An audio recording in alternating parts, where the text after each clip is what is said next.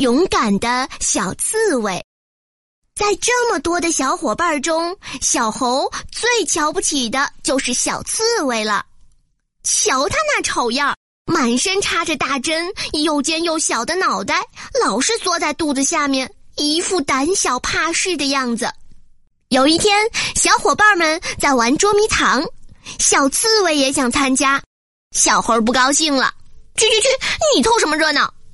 小鹿和小松鼠都为小刺猬求情道：“让小刺猬来吧，小猴。”“哼，让他来，他能干什么？呆头笨脑的。”小猴嘀咕道：“这话太不公平了。”小白兔跳出来打抱不平。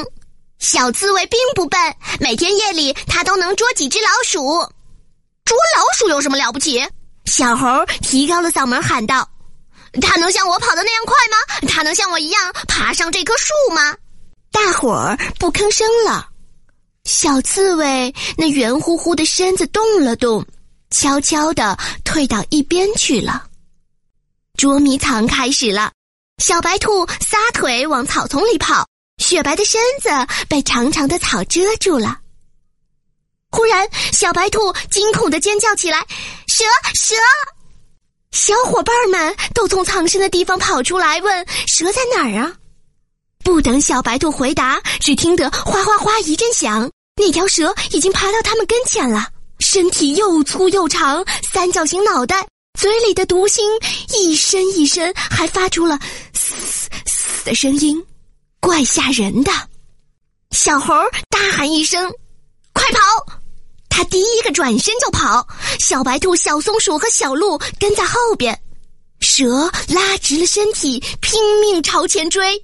蛇经过小刺猬跟前，小刺猬一下子咬住了蛇的尾巴，然后把头缩进肚子底下。蛇把头抬得高高的，凶狠地摇了摇，想咬小刺猬。小刺猬一点儿也不害怕，还是紧紧的咬住蛇尾巴不放。蛇盘成一团，想绞死小刺猬。小刺猬鼓足劲儿，弓起背，全身的尖刺都竖起来。